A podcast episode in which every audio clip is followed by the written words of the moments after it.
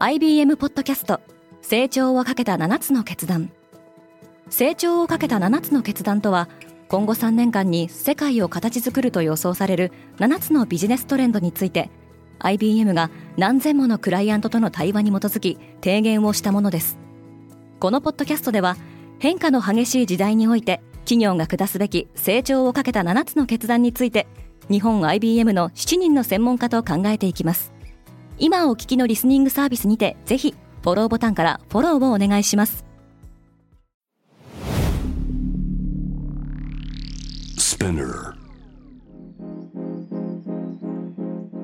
おはようございます。平野真由です。12月15日木曜日。世界で今起きていること。このポッドキャストデイリーブリーフでは世界で今まさに報じられた最新のニュースをいち早く声でお届けします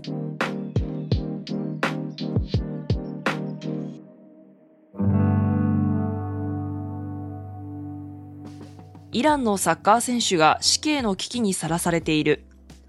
イランで反政府デモに参加したプロサッカー選手が死刑判決を受ける可能性があるとして、国際プロサッカー選手会が処罰の取り消しを求める声明をツイッターに投稿しました。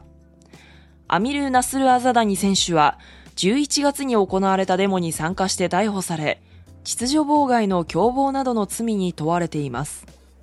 反政府デモをめぐっては、すでに2人の死刑が執行されています。アメリカは同性カップルの権利を保障する。アメリカで同性同士による結婚の権利を連邦レベルで保障する法律が成立しました。アメリカでは2015年に連邦最高裁が同性婚の権利を認める判断を示し、アメリカ全土で同性婚が事実上合法化されましたが、保守派の判事が多数派を占めるようになり、最高裁が判断を覆す可能性が指摘されていました。この法律により一部の州が同性婚を禁じても、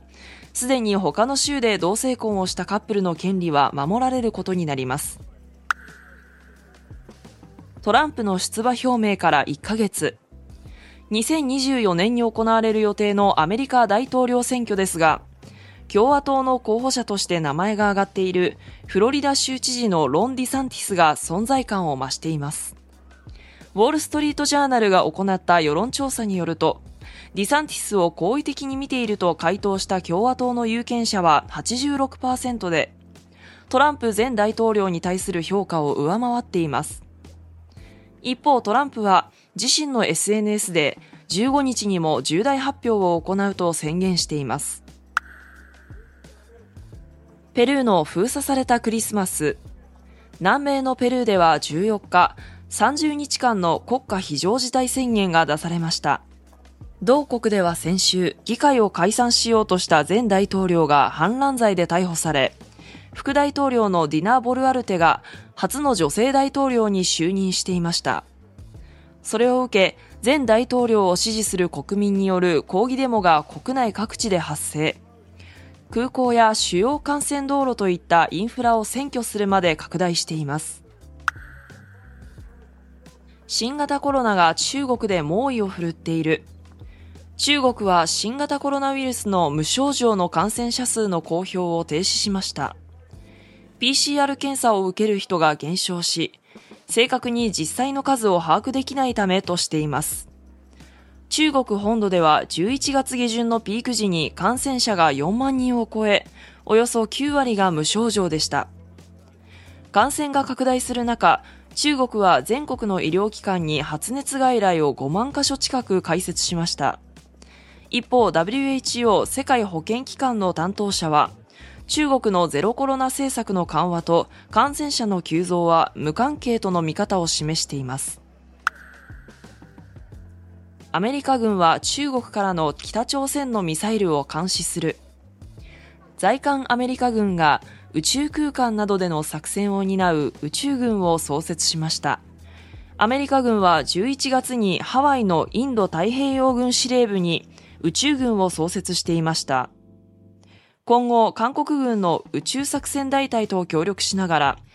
衛星を使って北朝鮮によるミサイル発射を探知追跡するなど、宇宙を活用した任務に当たる予定です。今、世界で起きているニュースをいち早く受け取りたい方は、デイリーブリーフをぜひ、Spotify、Apple Podcast、Amazon Music などでフォローしてくださいね。平野真由でした。今日も良い一日を。